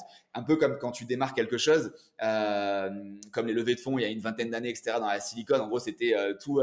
c'était, c'était un peu l'époque des des cowboys, ben là c'était un peu la même chose. Donc en fait, il n'y avait pas vraiment de loi pour m'interdire quoi que ce soit. Et donc en fait, je l'ai fait et ça a fonctionné. Donc c'est pour répondre à ta question. C'est ça, plus bien sûr aussi un peu, tu as le bagou, parler à tout le monde. Et très rapidement, encore une fois, tu as 2, 3, 4 clients, ça explose. Et puis, pareil, j'avais aussi dans mon choix de plage, choisi la plage qui était attelée à un étoile, 5 étoiles à l'époque, c'était le Noga Hilton, euh, c'est ça, donc de la famille euh, Hilton. Euh, c'est ça, Hilton, c'est ça. Et donc du coup, bah, il y avait des belles personnalités, donc forcément, bah, pareil, ça a fait, ça a fait le, un peu la boule de neige. Ok. Et du coup, on arrive à 2015. Pourquoi en 2015 tu arrêtes? Parce que c'est pas scalable. Hein, pour nos amis euh, investisseurs et startups, hein, c'est pas du tout scalable de vendre son temps contre de l'argent, même si franchement, voilà, je faisais beaucoup, beaucoup d'argent, mais je bossais de 6h à 23h, 7 sur 7 pendant 3 à 4 mois. Euh, le soleil, le scooter, les accidents, enfin bref, c'était vraiment un truc de dingue. Euh, et, donc, en fait, j'en ai eu le ras-le-bol. Mais surtout aussi parce que bah, donc, depuis les années 95, avec le modem, la 56K qui fait bip bip bip, avec les, les livres sur Dreamweaver, PHP, plus donc les bah, presque 20 ans qui ont passé. Euh, j'ai fait un peu des sites au black en flash, mes dossiers de sponsoring. Euh, avec l'Australie, j'ai commencé pareil à faire tout ce qu'il fallait pas faire, bien sûr, création de site internet, création de, cartes de vie, tous les trucs qui servent pas à grand chose, mais bon, je les ai fait. Et donc, j'avais quand même cette, euh, base. et j'avais, comme tout le monde, un peu l'opportunité de. J'avais mon agence web marketing qui s'appelle MX Graphique à l'époque. C'était tout rose. J'avais aussi, qu'on appelle ça, là, floqué mon scooter. Il était rose fluo sur la croisette, création de page Facebook. En fait, tout vraiment en mode américanisé. Je pense que mes parents, ils ont, ils ont dû me créer en regardant une série américaine de la Silicon Valley, je pense, tu vois, pour m'influencer ça. Et, euh, et bref, et tu vois, vraiment tout ça. Et donc, en fait, j'avais quand même, tu vois, step by step, c'était pas du jour au lendemain, j'avais quand même step by step, sauf que comme je faisais tout ce qu'il ne fallait pas faire, de l'impression, euh, d'essayer de là, je travaillais comme un con tout l'hiver et je gagnais pas un rond. Donc, en gros, de 2010 officiellement à 2015, où j'ai vraiment fait cette agence web marketing, même s'il était aussi prestataire de Facebook, je ne savais pas me vendre. Hein, tu vois, à l'époque, tu, te demandes, bah non, en fait, tu, ouais, bah c'est 1000 euros pour gérer ta pub, alors que le mec, tu fais gérer, gagné des millions, tu vois. Et, euh, et, donc, en fait, je suis à peu près à 30 000 euros maximum de chiffre d'affaires hors taxe par an, c'est-à-dire zéro en France, hein, dans ma poche. Et, euh, et j'en ai ras-le-bol. Et donc là, tu as un peu le côté américanisé, c'est les démarrages de, du webinaire, euh, Russell Brunson, digital marketing avec Ryan Dice. Enfin, je suis un peu de, cette, de, cette, de cet âge-là. Et le 25 mai 2015, je décide de faire mon premier webinaire. Donc, euh, j'avais pas forcément encore beaucoup d'audience, voire très peu à l'époque. Euh, dans ce webinaire, j'avais, je crois, 11 personnes avec ma grand-mère et ma chienne. Euh, et, en fait, je leur déballe tout ce que je sais sur l'ADS Facebook. Et à la fin, ceux qui me disent, Franck, ne raccroche pas, on veut que tu nous vendes quelque chose. Et là, j'ai un sentiment étrange, à, quoi, à la fois satisfaction, à la fois de peur. Mais j'ai rien, parce que j'ai jamais fait ça. Moi, mon, la seule truc que je sais faire dans la vie, c'est vendre mon temps. Et là, en fait, tu me demandes de, ah, c'était pas dit comme ça, mais en gros, quand même, de pas vraiment vendre mon temps, on est dans le digital, etc. Et là, en fait, mais l'anecdote, elle est dingue. Il m'oblige, mais réellement, il m'oblige, Franck, démerde-toi, on veut payer quelque chose maintenant. Donc, imagine la valeur que j'ai dû donner, tu vois. Et euh, là, je vais sur PayPal, je crée un bouton ou un lien de paiement, je sais pas à l'époque ce qui fonctionnait, à 247 balles. Euh, et je fais, bah, OK, on va faire une formation ensemble, en live, sur la publicité Facebook elle n'existe pas. Vous m'avez demandé, voilà, on l'a créée, je vous fais 50%, euh, euh, je crois que c'était ça, je vais la mettre à 500, bref. Et en fait, les semaines plus tard, bah, j'ai créé la formation avec elle, avec eux. Elle s'appelait MFBM, euh, Maîtriser Facebook Marketing. Et en fait, ça, dans la soirée, j'ai vendu à tout le monde, donc quasiment 3000 euros encaissés. C'était, il me fallait travailler plusieurs centaines d'heures pour gagner ça dans l'année normalement, en fait. Et là, je fais, ah, ça y est, Là, je tiens un truc. En gros, dans ma tête, ça y est, je suis millionnaire. Tu vois, j'ai trouvé le machin en fait. Et ça, ça a été le déclencheur qui a fait que donc la saison 2015, je n'ai pas l'arrêter parce que je gagnais quand même beaucoup d'argent et je savais pas encore vraiment si ce webinaire allait se, continuer dans le temps, tu vois. Donc, il fallait que j'assise euh, quand même que je m'assoie sur mes acquis. Et donc là, le 15 ou 20 septembre, j'ai arrêté ma saison d'été et j'avais fait un peu euh, l'été à quand même accélérer un peu ça, à préparer plutôt euh, ma rentrée officielle dans le business en septembre. Et pour l'anecdote, donc là, bah, tu vois, j'ai fait mon premier webinaire. Donc, faut juste le, 2015, il faut un bac plus 12, 14 ingénieurs et 50 000 euros pour faire un webinaire. J'exagère, mais en gros, c'est pas comme aujourd'hui avec un clic, tu vois. Tu appuies sur Rec et euh, c'était super galé, même pour la formation, les espaces membres. Il faut être sur WordPress, prendre des développeurs. Enfin, c'est super compliqué. Bref, même si on pourrait penser que c'est hier, c'est très compliqué dans le monde du digital. Et, euh, du coup, j'arrête les codes d'organisation. Euh, je pense à vendre mon carnet d'adresses, à finalement monter une boîte où je vais gérer les maîtres nageurs et je garde machin. Et en fait, je n'arrive pas à le faire parce que les deux potes maîtres nageurs que j'ai, ils n'ont pas l'envie de, de, tout exploser. Donc, tu vois, ils veulent rester pépère, tranquille, à faire quelques leçons, blablabla. Du coup, j'ai pas trouvé. Je pense que j'avais pas vraiment l'envie de le faire non plus, peut-être. Et bref, donc je fais all-in dans le business. Et là, ce qui s'est passé, c'est que, ben, en faisant all-in, avec ma fougue, mon énergie euh, et sans plafond de verre, eh bien, euh, ces 30 000 euros de chiffre d'affaires se sont convertis en 5,8 millions d'euros en 16 mois. Euh, je deviens le premier francophone à rentrer dans le club privé de Russell Brunson qui s'appelle le Tucoma Club. Donc, pour avoir un funnel de vente qui a généré un million de dollars dans les 12 mois à l'époque, c'était vraiment carré. On pouvait pas mentir, comme aujourd'hui un petit peu. Et, euh, donc, en fait, voilà, tout ça fait que euh, on fait un des plus gros lancements. Je m'associe à deux personnes en business, des copywriters. On fait toujours à l'heure actuelle le plus gros lancement francophone de l'histoire où on génère sur une semaine de vente 3 millions d'euros pour une vente de formation en ligne avec des partenariats, etc. tout ça fait du bruit entre ma carrière sportive et l'accélération du business. Euh, je me fais convoquer par euh, une Riders Pro de kite, parce qu'en même temps, j'ai démarré le kitesurf. Et en fait, je suis invité sur l'île privée de Sir Richard Branson, Necker Island. Ça, c'est l'apothéose. On est en juin 2017 et c'est juste les quatre plus belles journées de ma vie après la naissance de mon enfant. Et donc, raconte un peu euh, comment t'en es arrivé là et qu'est-ce que tu as, qu'est-ce que as pensé à ce moment-là?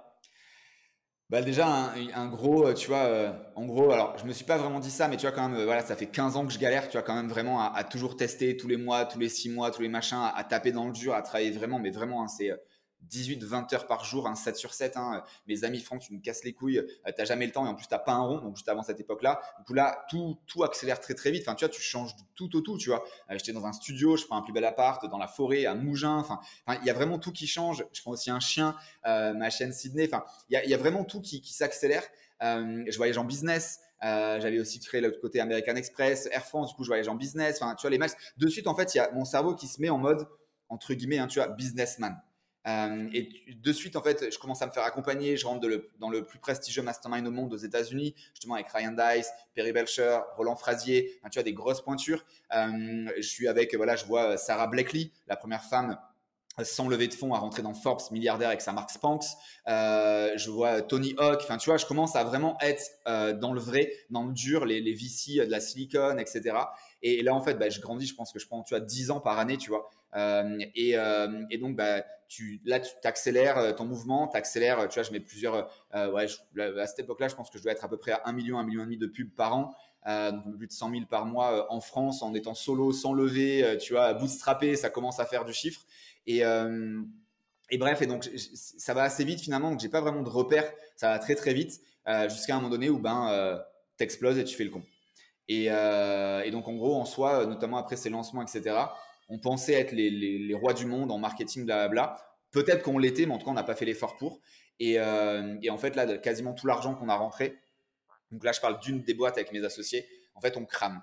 Euh, alors, crame, on n'a pas cramé en vraiment en connerie, hein, style euh, alcool et, boîte. Par contre, en mode, bah, en France, parce qu'on faisait de l'infoprenariat, hein, donc vendre des formations, de l'accompagnement, on s'était dit qu'on était capé à 10 millions d'euros et c'était pas suffisant pour nous. On avait plus faim que ça. Et on se dit, bah tiens, on va faire du direct selling à l'américaine avec les VSL pour ceux qui connaissent, les vidéos de vente. Euh, nous, on avait créé en plus la VTH, la vidéo textuelle hypnotique, bref, parce que mes deux associés sont vraiment très forts en copywriting. Copywriting, pour ceux qui ne savent pas, hein, c'est l'art d'écrire des, pages de vente, des textes publicitaires.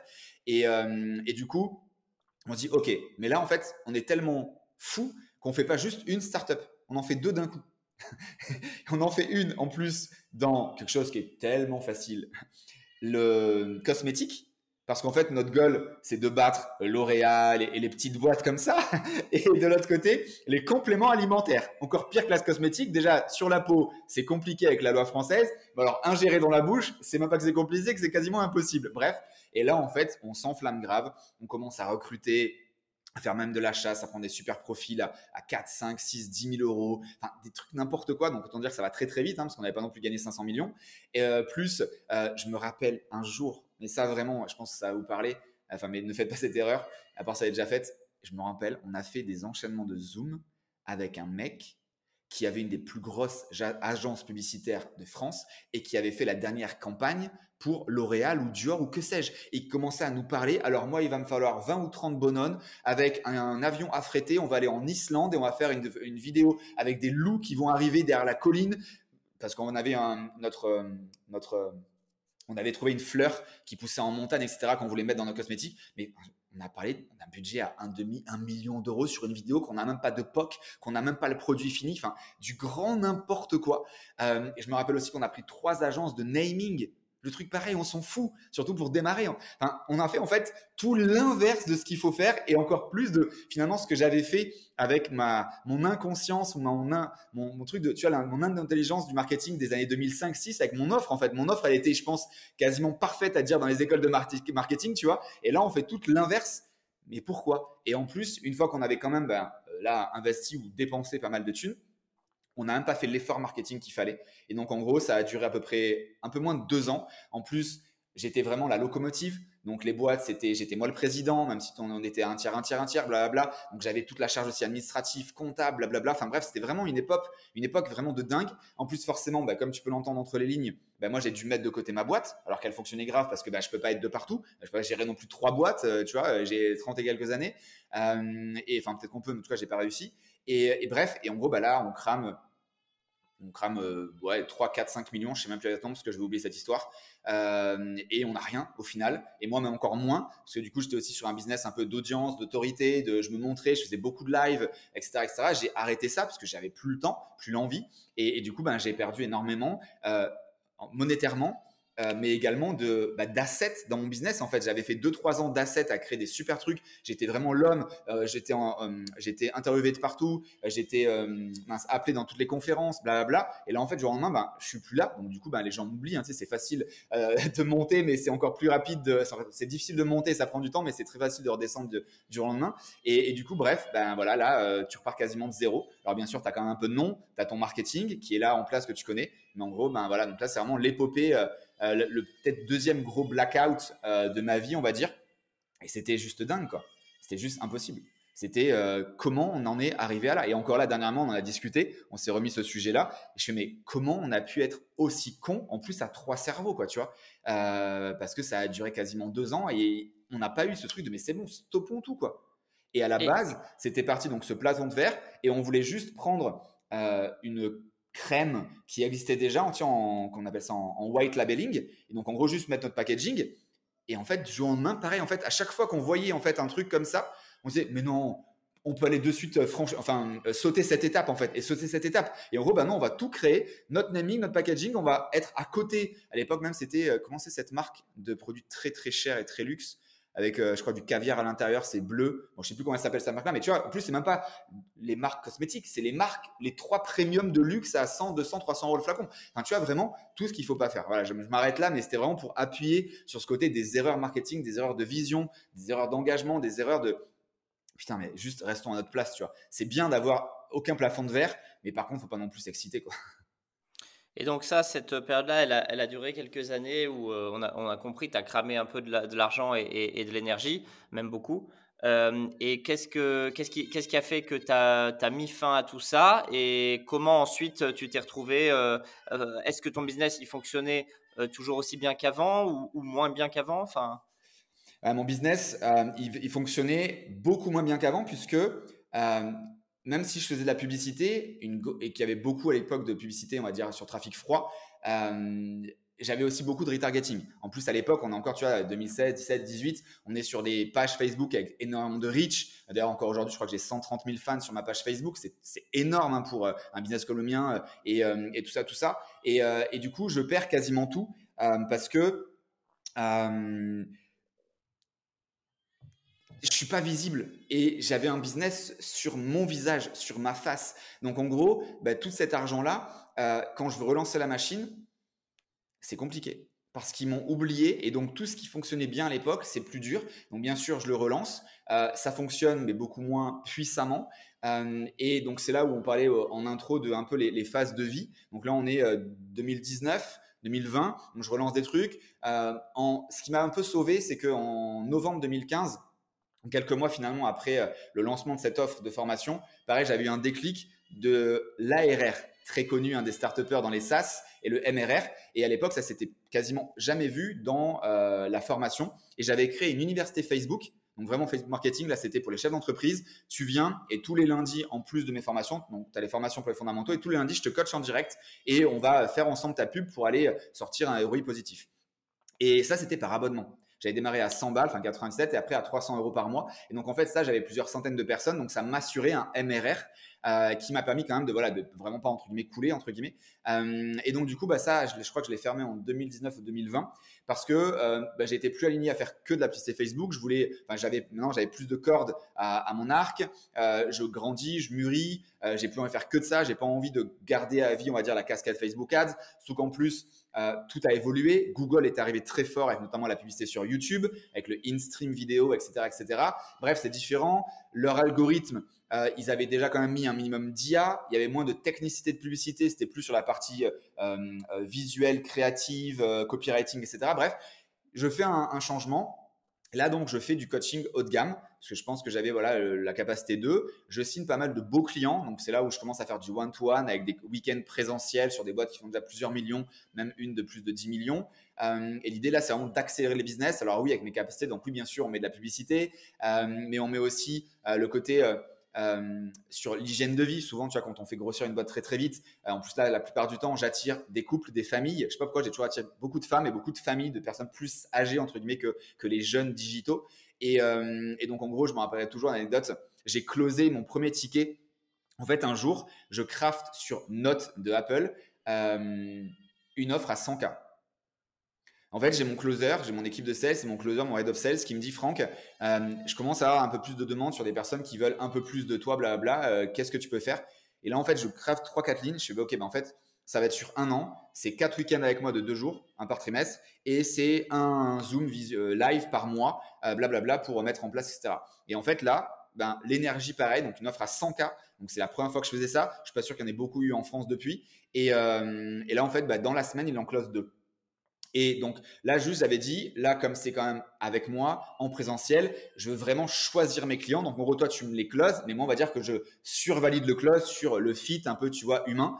Et là, je me rappellerai toujours, c'était un événement aux États-unis, donc avec le décalage, je crois que c'était 7 heures du, du, match chez moi. Et, euh, et là, j'appelle les clients, c'est un call d'un quart d'heure. Et donc, je lui fais rapidement qu'est-ce que tu fais, qu'est-ce que tu as, etc. en fait, il me donne un élément qui, je pense, aujourd'hui fait ma force de closing, ce que j'appelle la coquinerie c'est ouais, bah, Franck, on est vraiment là euh, sous l'eau, on a trois enfants, euh, la chambre de la dernière, euh, du dernier, elle est même pas peinte, on a le pot de peinture qui est devant depuis des mois et des mois, la voiture, elle est pourrie, enfin tu vois, le côté vraiment en fait ben, de l'effet collatéral de l'entrepreneur pseudo à succès que tu vois en tout cas sur l'internet, mais en fait de l'autre côté, bah, si tu le vois à succès, en gros, si à part s'il a vraiment quelques années d'expérience, c'est c'est overwhelmed de l'autre côté et c'est la guerre. Et, et du coup, en fait, je fais OK donc là, en fait, ce que tu es en train de me dire, c'est que certes, tu veux grandir ta boîte, mais surtout, en fait, tu veux avoir plus de temps. Surtout qu'en plus, c'est pareil, bosser en couple, en femme, euh, avec ta famille. Et en fait, je le close, enfin, je le surclose, moi, sur l'affinité, tu as plus par rapport à ça que finalement, même sur le Facebook Ads de compagnie. Et pour l'anecdote, la première journée de notre week-end d'immersion, on n'a pas parlé business on a parlé que de leurs problématiques personnelles. On est revenu un peu en arrière avec les, les, douleurs un peu de l'enfance, etc. Et surtout, OK, bah là, en fait, dans les 30 jours, on le faisait en temps réel, euh, vous allez bloquer un week-end en amoureux dans un truc qui vous fait kiffer. Euh, vous allez bloquer un week-end avec les enfants. Vous allez euh, changer de voiture. Enfin, tu vois, les trucs qui peuvent paraître complètement cons, mais en fait, qui font toute la différence pour aller pouvoir accélérer. Et du coup, c'est ce qu'on a fait. Et cette, euh, cette boîte-là, en fait, on l'a vraiment euh, tenexisé. On a mis en place des franchises derrière, etc. J'ai mis euh, mon, cabinet d'avocat comptable. Bref, on a vraiment fait tout ce qu'il fallait faire. Et en fait, là, je me suis dit, OK, j'ai vraiment une, un, aujourd'hui pas mal de, de vertical pour me permettre de booster des business. Et du coup, j'ai envie de faire ça à plus grande échelle. Et donc, j'ai gardé cette offre-là que j'ai extrapolée. Et maintenant, même quand je fais cette, cette offre-là, je rentre dans l'equity de la boîte. Euh, parce qu'en fait, ça n'a pas de sens de coacher sur un an, tu vois, parce que c'est un peu comme rentrer dans un board, en fait, finalement, et du coup, bah, tu as des parts dans la société. Euh, et à côté de ça, donc, ces programmes en 2020 que j'ai lancé finalement pendant le Covid, sur bah, l'idée, c'est aussi d'aller chercher et d'aller accompagner beaucoup plus de personnes en gros le, le Franck de l'époque qui aurait aimé avoir ce genre de campaignement de programme euh, pour les faire se lancer dans le business ou accélérer euh, bah, l'effet marketing, de savoir quoi faire, à quel moment et de quelle manière. Et donc du coup, bah, aujourd'hui, j'ai des offres vraiment premium, on va dire en one-to-one avec moi, et les offres également premium, mais plutôt en one-to-many, mais malgré tout avec plusieurs coachs nos programmes d'accompagnement aujourd'hui, euh, il y a les fondamentaux en vidéo dans un espace membre, mais surtout euh, d'accompagnement euh, en one-to-one et one-to-many dans des lives quotidiens. On est sur de la technique, on est sur du mindset, on est sur de la stratégie, on est sur du marketing, on est sur du closing, donc les systèmes neurologiques de vente, etc.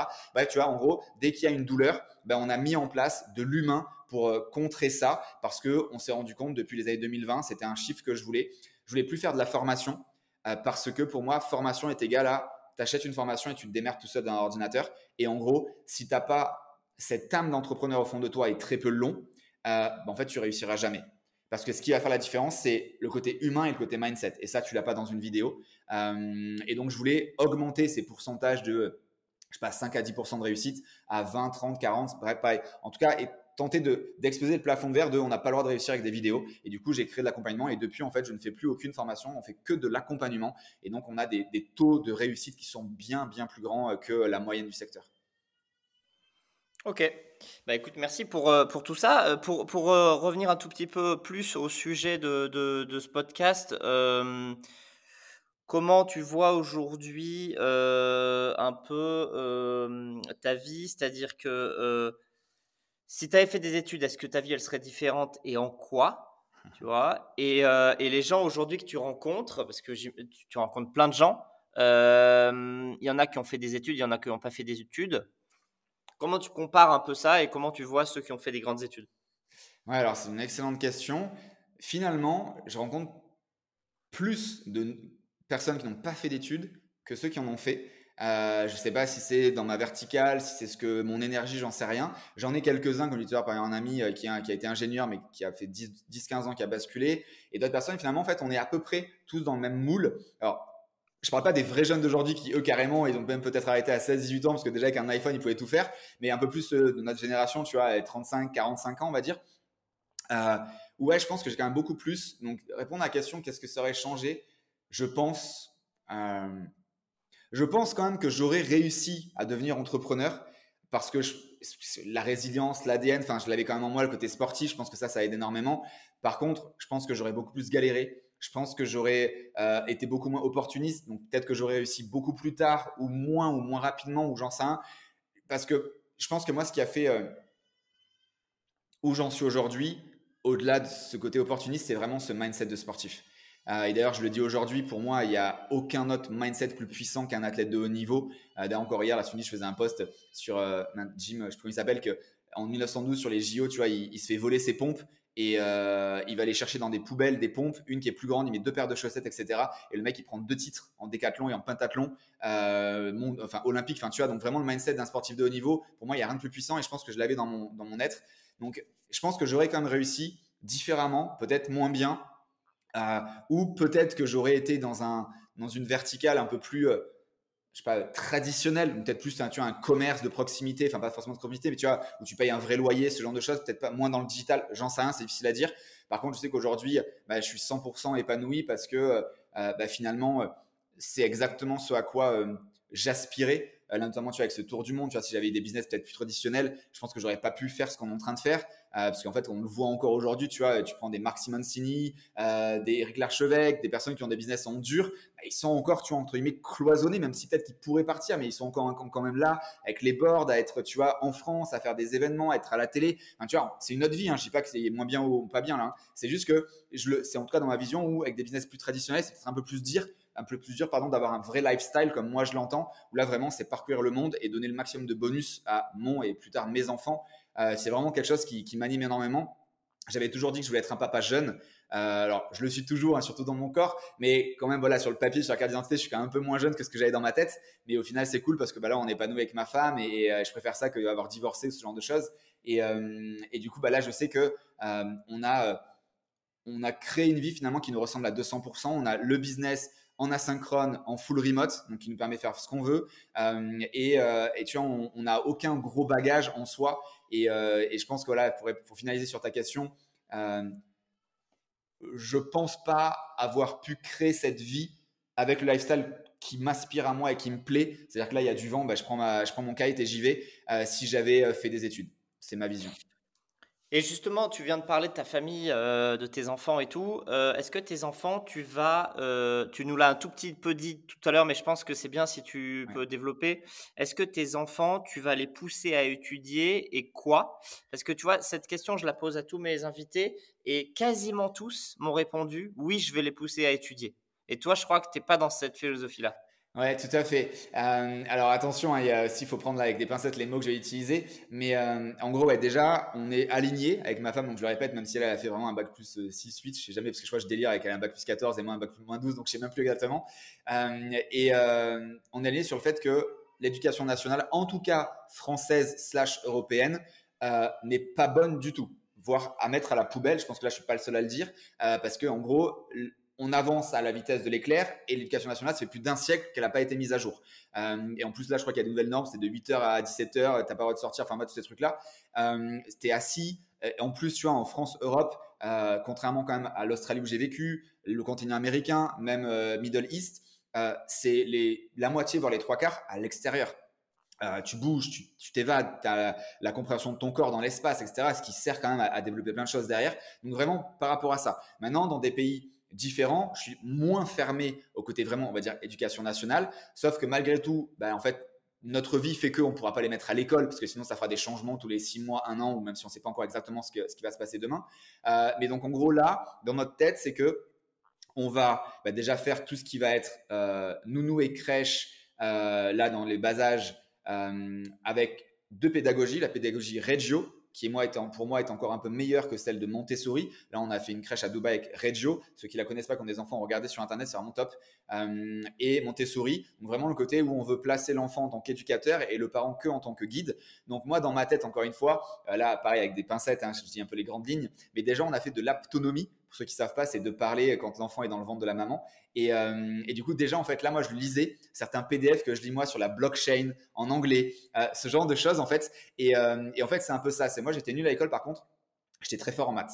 Je savais, je sais pas pourquoi, qu'en fait, ça allait me servir dans la, vie. Et je pense que ah, j'exagère un peu, mais en gros, la seule matière qui sert à l'école dans toute la vie, c'est les maths. Bon, bien sûr, je parle pas du théorème de Pythagore et du rapporteur, mais, les, les vraies maths, multiplication, etc. Et, et donc, en fait, là, ce qu'on veut un peu, c'est tu as vraiment ces grandes matières, ces grandes verticales, les maths, la blockchain, le côté un peu digital slash marketing, vraiment ouvrir les, yeux là-dessus. Par contre, tout le reste, déjà, tu vois, histoire géo, en fait, il l'apprend avec nos voyages. Les langues, ben, en fait, il est né euh, à Rio, donc il a déjà la double nationalité brésilienne, franco-brésilienne. Depuis son premier jour, je lui parle en anglais, ma femme en français et les nounous en portugais. Donc il est déjà trilingue sur le papier. Certes, il est trop jeune pour parler encore, mais il comprend dans les trois langues. Euh, on va en rajouter peut-être une quatrième, une cinquième. Euh, et, pareil, en fait, on voit, les nounous ou les, à la crèche disent, il a un sens beaucoup plus avancé que son âge, parce que déjà, en fait, notre vie fait que il doit entre guillemets, plus se débrouiller par lui-même. Alors, on dit pas de se faire à manger, on est bien d'accord, il a 18 mois, mais, euh, mais vraiment, on, sent qu'il y a quelque chose, et en fait, on, l'a dit, on l'a euh, analysé avec pas mal de, même, tu de professeurs euh, scientifiques, neuro, enfance, etc., parce que j'adore pousser le bouchon. Et, en fait, ben, on le sait tous, un enfant ne fait pas ce qu'on lui dit, il fait ce qu'on fait. Et en fait, de nous voir, nous, ben, déjà faire tout ce genre de choses, ça le fait reproduire, entre guillemets, à, sa, à son échelle pour l'instant. Donc voilà, en gros, pour dire que nous, il n'y aura pas du tout d'école, il n'y aura pas du tout d'études. En revanche, il y aura des verticales qu'on juge entre guillemets, mais pas nous-mêmes, hein, vraiment ce qui crée un peu ce monde, euh, qui sont importantes, intéressantes. Donc bien sûr, on a aussi l'IA, hein, forcément. Euh, donc en gros, voilà, c'est vraiment les grandes verticales d'aujourd'hui pour lui permettre d'ouvrir. Mais en soi, pour faire une simple réponse et euh, peut-être me prendre un peu moins de tomates, c'est le pourquoi on a fait ce choix déjà de venir accoucher ici à l'autre bout du monde sans parler un seul mot de la langue. J'ai oublié de le dire. c'est parce que on veut lui créer une vie où il puisse choisir tout ce qu'il veut faire. Euh, c'est vraiment l'image méta, la définition méta de la vie qu'on veut pour lui et eux, parce qu'on on, prévoit d'en faire un deuxième. Euh, c'est vraiment, ok, en gros, il pointe du doigt, voilà, je veux faire ça je parle la langue, j'ai la capacité physique, ou pas, bla. Tiens, ben, ça m'a gavé, je veux faire ça. En fait, de lui enlever toutes les barrières possibles et qu'il soit, on va dire, Dieu de ses choix. C'est vraiment euh, ce qui nous aspire le plus. Donc après, de quelle manière Encore une fois, il a que 18 mois. Euh, on n'est pas des dieux de l'éducation, mais par contre, on fera tout en notre possibilité pour que lui, il ait ses propres choix. Et pourquoi on parle de euh, aussi, tu vois, de pas d'éducation pure et de faire un deuxième enfant minimum, c'est parce qu'en fait, un de nos goals, quand il aura 4-5 ans, et donc voilà, dans à peu près 4-5 ans avec le deuxième enfant, c'est de faire un tour du monde en catamaran. Et donc, on a aussi prévu, tu vois, avec Skipper et compagnie, et que ben, il y aurait aussi le côté social, parce que souvent les gens nous disent, mais du coup, tu as géré comment le côté social? Donc déjà, ben, on le gère là avec euh, les crèches, les jeux pour enfants, euh, mais surtout, ben, sur le bateau, ça sera au moins frères et sœurs ou frères et frères, d'avoir au moins déjà un peu un contact avec le même âge. Donc voilà, on tente en tout cas de faire le mieux. Voilà, on n'est pas des psychologues, on n'est pas des machins, mais on se documente énormément et on veut ouvrir le monde à nos enfants. Ok, hyper intéressant. Euh, merci Franck. Bah, on, va, on va terminer avec deux, trois, deux, trois petites questions. Euh, est-ce que euh, tu dirais que finalement, donc on, peut dire d'une certaine manière que tu as réussi ta vie sans avoir fait d'études Est-ce que pour toi, c'est une sorte de fierté, une forme de fierté d'avoir réussi sans faire d'études? Ou est-ce que parfois, et ça peut être aussi les deux, hein, est-ce que parfois tu ressens un peu une gêne ou une honte de ne pas avoir fait d'études? Excellente question, comme toutes tes questions euh, qui vont chercher. Alors, déjà pour la deuxième, euh, non, pas du tout une honte, surtout par rapport à ce que j'en pense encore une fois du système scolaire tu vois, plus européanisé. Tu vois. Euh, par exemple, quand j'étais en Australie, tu vois, déjà, je le kiffe plus parce que c'est que le matin à l'école et l'après-midi dehors, donc tu vois, c'est différent. Donc là-dessus, non, j'ai vraiment aucune honte et je pense même que finalement, euh, donc oui, pour revenir à la première, a priori, parce qu'au départ, j'allais dire peut-être non, mais oui, c'est une fierté en fait d'avoir réussi dans la fin d'école. Ça prouve aussi que c'est pas une obligation comme les parents de notre génération, tu vois, mais tu dois déjà on n'arrive pas à trouver du boulot, donc si en plus tu n'as pas d'études euh, ou de diplôme ou peu importe, en fait on se rend compte que c'est même l'inverse, hein, si on reprend sur entre guillemets les CV, même si on fait du recrutement sans CV. Mais ouais, donc je pense que je pense qu'il y a une fierté, mais c'est pour ça que j'allais répondre peut-être presque non. Je pense qu'elle est dédoublée de un, oui certainement peut-être la fierté liée, on va dire à l'ego, euh, mais de l'autre côté, euh, la fierté finalement dans le sens où je montre aussi avec plein d'autres personnes comme moi, une voie que c'est possible euh, du coup de ne pas faire d'études pour aussi les personnes peut-être qui peuvent pas financièrement ou euh, localement euh, et aussi peut-être les personnes qui comme moi ont eu des parents fait des enfin fait des études au moins et ton bac et blablabla et que ben c'est pas très rare en fait même si tu quittes l'école à 15 ans et moi sincèrement alors je l'ai eu dit et je continue de le dire mais ça dépend un peu des, énergies de j'ai certains enfants de enfants enfin j'ai certains clients, donc leurs enfants, donc euh, je sais pas si tu m'as compris, ouais, les enfants de mes clients, euh, où je leur dis en fait si vraiment ils sont déjà, tu vois, avoir pas beaucoup à l'école, etc. En fait, sors-les de l'école, ça sert à rien qu'ils perdent du temps. Euh, mets-les plus dans un truc, voilà, tu lui achètes des formations, tu le mets sur YouTube sur des trucs spécifiques, tu vois, plus sur ce côté-là de débrouillard en fait, finalement, parce que c'est vraiment perdre du temps à l'école. Encore une fois, il y a peut-être des bases qui sont intéressantes du côté social. je casse pas tout, mais à un moment donné, quand tu as un peu tu as la maturité, tu as 14, 15, 16 ans, euh, là, c'est vraiment des années de perdu. Et quand on, après, tu en as comme toi et tu as 40 ans, on voit que finalement, euh, ça va très vite les années, du coup, pas les perdre. Donc, c'est un peu ce truc-là. Donc, pour répondre à ta question, il y a la fierté, la fierté pour montrer la voie et la fierté de oui, c'est possible, tu vois. Ok. Euh, est-ce qu'il y a des, études que tu aurais rêvé de faire, ou d'ailleurs il est peut-être pas forcément trop tard, peut-être un jour ou dans une autre vie, tu, aurais, tu aurais fait ou tu feras?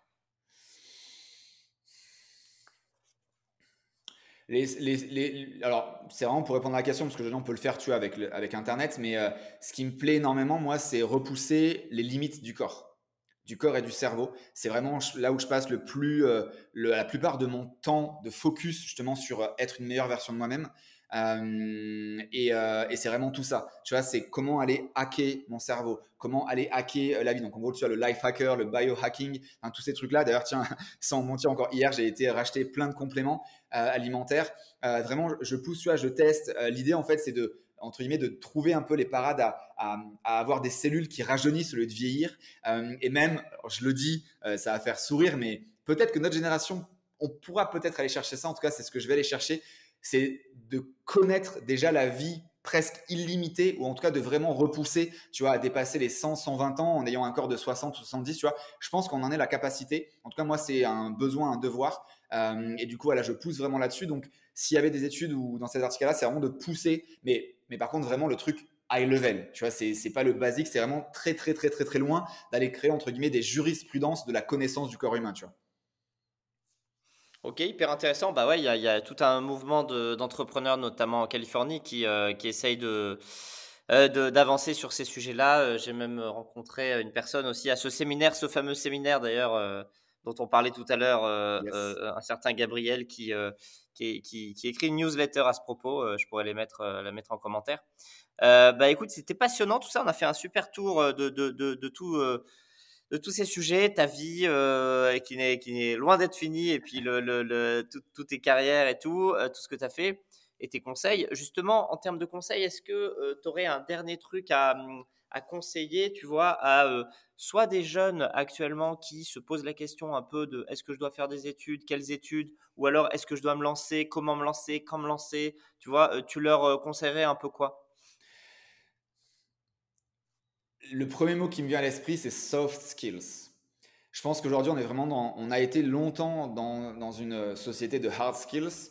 Euh, depuis, je pense, maintenant, on peut le dire une ou deux décennies, mais surtout la dernière décennie, on est vraiment dans du soft skills. On le voit encore plus là depuis ben, novembre 2022, euh, où l'ouverture officielle de OpenAI avec ChatGPT et tout ça, je pense que ça a été la plus grosse accélération, je pense, pour le monde, euh, vraiment de, comprendre que ce qu'est le soft skills finalement. Euh, parce qu'aujourd'hui, il y a presque tout le monde qui utilise l'IA, mais il y a très peu qui ont des vrais résultats avec, et c'est là où on voit justement la différence. de comment tu sais prompter. Et, ça me fait mon lien, tu vois, sur. Je pense qu'aujourd'hui, pour ceux en tout cas qui sont dans la même veine que moi, c'est-à-dire voilà l'école, ça me fait chier, j'aime pas ça, je le fais plus par obligation, blablabla, ou même parce que j'ai mes amis. En fait, alors là c'est compliqué, mais peut-être justement de commencer à, à regarder sur YouTube des TEDx, euh, de personnes un peu dans ce schéma-là. En plus, aujourd'hui, il n'y a plus de barrière de la langue parce que sur YouTube, c'est traduit en instantané dans la langue que tu veux avec les sous-titrages. Donc là, ça, c'est des choses que je recommande énormément, même si en plus, la Spotify aussi pour les podcasts est en train de bêta-tester avec l'IA, justement, de traduire tous les podcasts en instantané. Donc on a vraiment plus de barrières et si vous ne le savez pas, ben voilà, maintenant vous le savez. Euh, et euh, donc, moi, je, demanderais à, ces jeunes, peut-être même, tu vois, de partir, tiens, je, je me barre 2, 3, 4 jours et je vais un peu faire une sorte d'introspection. Alors ce terme est peut-être un peu bizarre à, entendre, à comprendre à 14, 15, 16 ans, mais peut-être justement de regarder déjà deux, trois vidéos qui permettent d'être sensibilisé à ce terme-là un peu et de voir vraiment finalement à quoi on aspire. Parce que quand on se met un peu seul ou déjà dans une verticale qu'on aime, je trouve qu'on accélère justement cette réflexion de qu'est-ce qu'on veut faire. Moi, c'est ça que je les conseillerais, euh, de peut-être aussi de oser D'ailleurs, j'adore la chanson de Yannick Noah qui s'appelle Ose là-dessus. Les paroles sont dingues. Et, euh, et, de oser faire quelque chose vraiment de complètement what the fuck, euh, juste pour tester et, de voir ce que ça produit en eux. Par exemple, tu vois, ouais, mais je peux pas partir, j'ai vraiment euh, ma copine ou mon mec ou, mes amis, enfin, tu vois, parce qu'on est dans cet âge-là, on est quand même très là-dessus, euh, les boîtes de nuit, etc. Donc, c'est difficile d'aller sortir là-dessus. mais voilà, déjà, si on trouve la voie tout seul, je pense qu'on a la capacité d'eux. Donc, vraiment, ce serait mon premier conseil, c'est, tu vois, TEDx, dans des verticales qu'on aime pour peut-être tu vas faire une sorte d'introspection sans rentrer dans le truc spirituel hein, euh, et, là, peut-être d'avoir, euh, de contrer une des plus gros, un des plus gros défauts pour moi du cerveau humain, c'est la satisfaction immédiate. Et donc d'aller chercher une satisfaction plus lointaine, euh, parce que bah oui, c'est très bien. Ah, bah, mon pote, il a déjà 20 ans, il est déjà maçon depuis 3 ans, il a sa voiture, moi j'en ai pas, je vis dans la chambre de mes parents.